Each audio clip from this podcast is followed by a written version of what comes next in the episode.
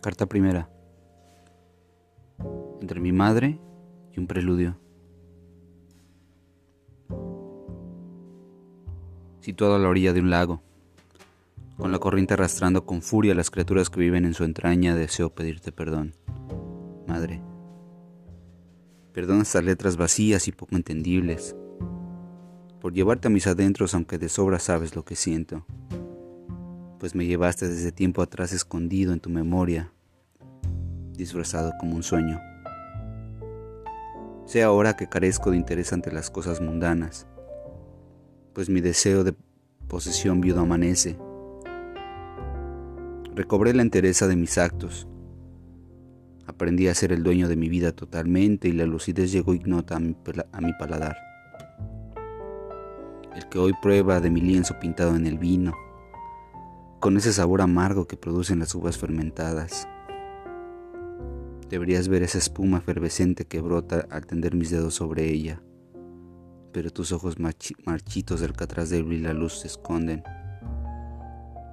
Camino recto sobre las plantas de mis pies firmes guiándome hacia la gravedad horizontal, que no es más que las, que las obras que quedan de este naufragio taciturno.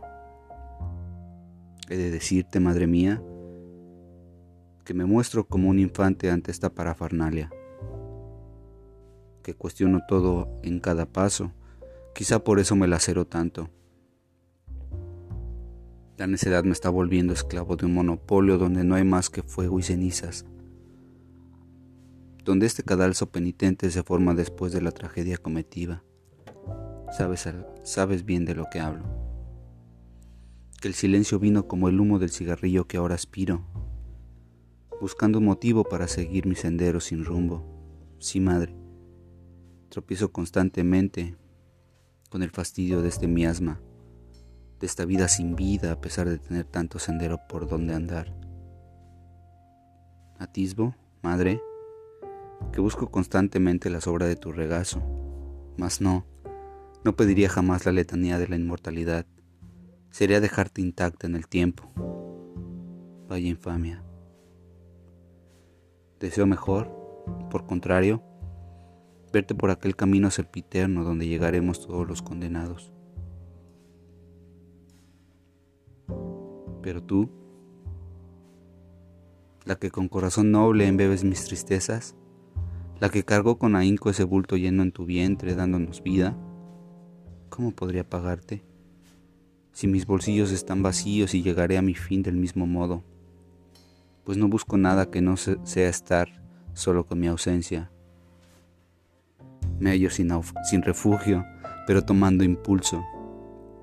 Soy un absurdo incomprendido en esta tragedia en la que me arrojaste. Me despojé de los turbios apegos que no son más que piedras sobre esta espalda repleta de escombros.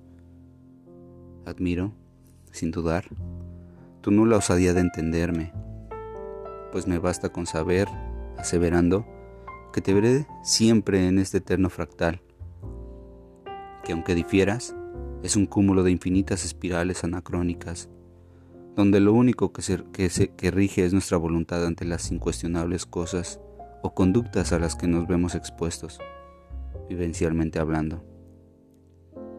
Sé que es difícil de explicar y mucho más de entender, pues sobre esta materia polvorienta no hay más que una tremenda brasa que arde por dentro incontenible como el manantial que en tus ojos nublados se encuentra.